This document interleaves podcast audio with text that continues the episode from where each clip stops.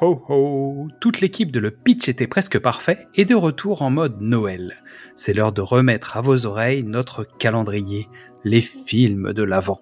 24 cases pour célébrer le retour en enfance et un épisode surprise sous votre sapin. Steph vient nous rappeler que l'enfance n'est pas toujours rose avec ce film culte Kramer contre Kramer.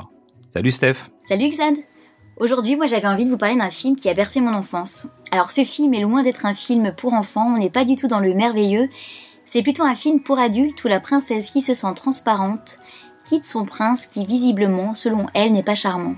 Alors ce qu'il y a de merveilleux quand même, c'est que ce prince va devenir de plus en plus charmant au fil du film, non plus avec sa princesse, mais avec son fils. Kramer contre Kramer, c'est l'histoire d'une rupture, une rupture conjugale et familiale, mais pas que.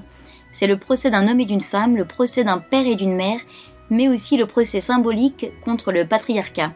Et en effet, ce film interroge la place de la femme, de la mère, de l'homme, du père et celle de l'enfant au sein de la famille et va remettre en question la vision traditionnelle de la famille avec le père qui travaille et la mère qui s'occupe du foyer. Et cette mère de famille n'attendra pas telle Pénélope avec Ulysse son héros pendant des années, et non. Le soir, au retour de son mari, il ne sera pas question du repos du guerrier, mais plutôt le début d'une bataille d'un père pour son fils, une bataille dépourvue de tout repos, et oui. Une bataille qui fait d'ailleurs référence à la chanson de Balavoine, mon fils, ma bataille, sorti en 80 et qui s'est inspiré du film, qui a été lui-même inspiré du livre Le droit du père Dave Rickerman qui met en lumière divers sujets sociétaux à travers le divorce. Alors l'affiche technique, titre original Kramer versus Kramer, autrement dit Kramer contre Kramer. Année de sortie 1979, réalisé par Robert Benton qui est scénariste, réalisateur et acteur américain il a obtenu en 80 pour ce film l'Oscar et le Golden Globe du meilleur scénario adapté ainsi que l'Oscar du meilleur réalisateur. Et en 85, il remporte également l'Oscar du meilleur scénario original pour Les Saisons du cœur. Durée du film 105 minutes. Alors on a comme acteurs principaux Dustin Hoffman dans le rôle de Ted, Meryl Streep dans le rôle de Joanna sa femme et Justin Horry dans le rôle de leur attachant petit garçon Billy qui va se retrouver au centre de leur divorce. Alors on présente plus Dustin Hoffman, reconnu pour son talent dans le lauréat en 67. Il a joué dans de nombreux classiques, notamment Macadam Cowboy, Little Big Man, Les Chiens de Paille, Papillon, Lenny, Les Hommes du Président, Marathon Man, Tootsie et Rain Man, dont il remportera l'Oscar du meilleur acteur, le même Oscar qu'il remportera pour Kramer contre Kramer. Alors à cette époque, en 79, Dustin Hoffman est déjà l'une des stars les plus désirées d'Hollywood, tandis que Meryl Streep n'est encore qu'un nouveau visage en pleine ascension. On l'a vu dans Voyage au bout de l'enfer notamment, film réalisé par Michael Cimino et où elle joue auprès de Robert De Niro. Meryl Streep obtiendra pour le film Kramer contre Kramer l'Oscar de la meilleure actrice dans un rôle secondaire, et d'ailleurs celle qui brillera dans le film sur la route de Madison et qui est souvent considérée comme la meilleure actrice de sa génération, est quand même la personnalité la plus nommée de l'histoire des Oscars, et oui, on compte quand même 21 nominations pour 3 remportées, de même que pour les Golden Globes où elle cumule 30 nominations.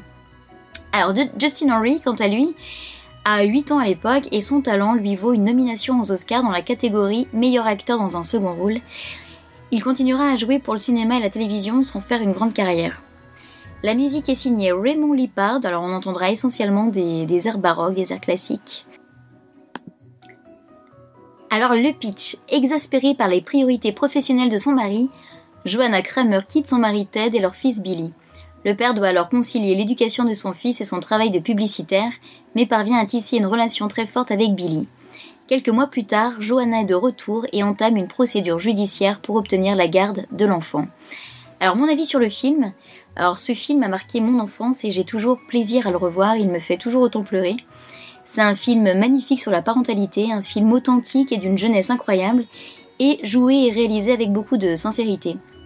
C'est vraiment un vrai film à sujet avec beaucoup de prise de conscience et qui rompt avec certains clichés, notamment l'homme peut travailler tout en se consacrant aux tâches ménagères et à l'éducation de son fils, tout comme la femme qui n'est pas qu'une épouse et une mère mais qui s'émancipe.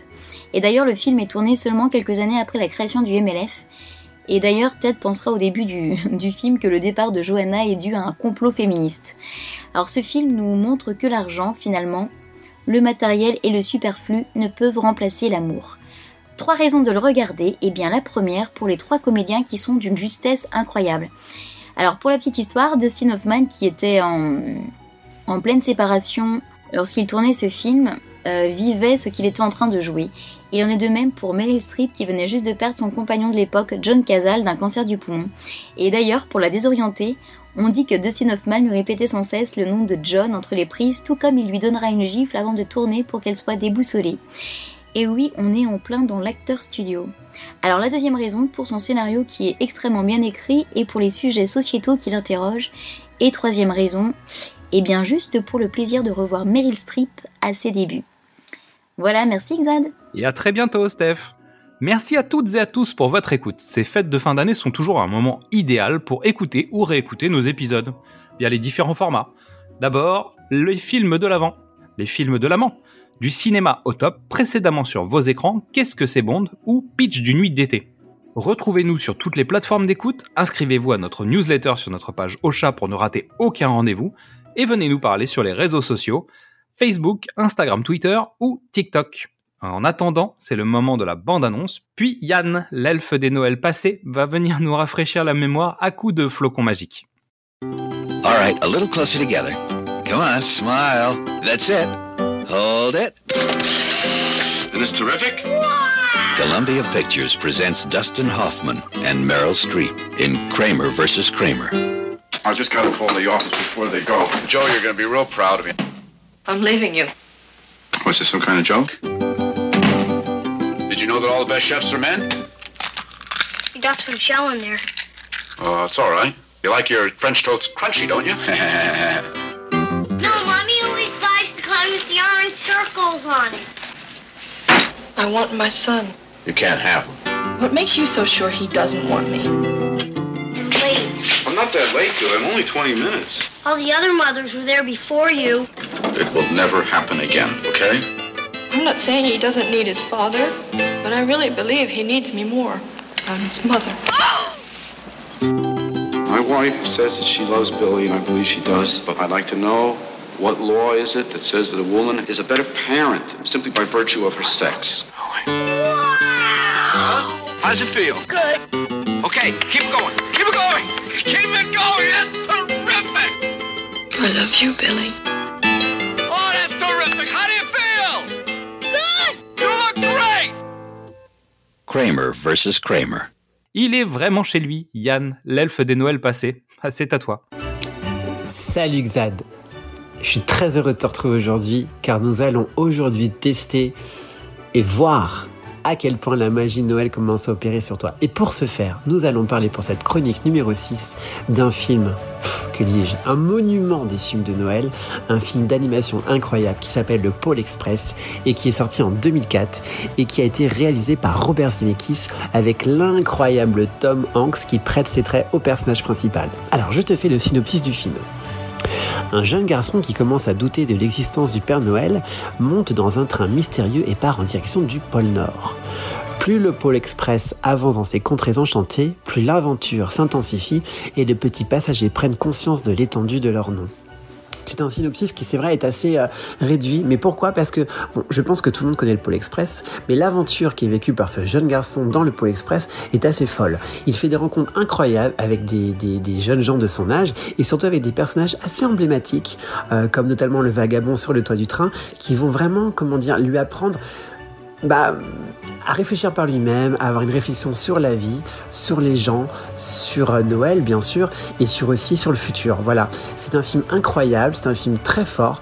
Ça peut paraître naïf, mais pas du tout, et c'est une vraie ode à l'enfance et à Noël. Donc, mon Xad, tu sors le paquet de mouchoirs à nouveau parce qu'il est possible que tu fasses une ou deux petites larmes. Tu remontes le plaid, bon chocolat chaud ou un thé. Oui, tu peux prendre un thé aujourd'hui, t'as le droit. Et c'est parti.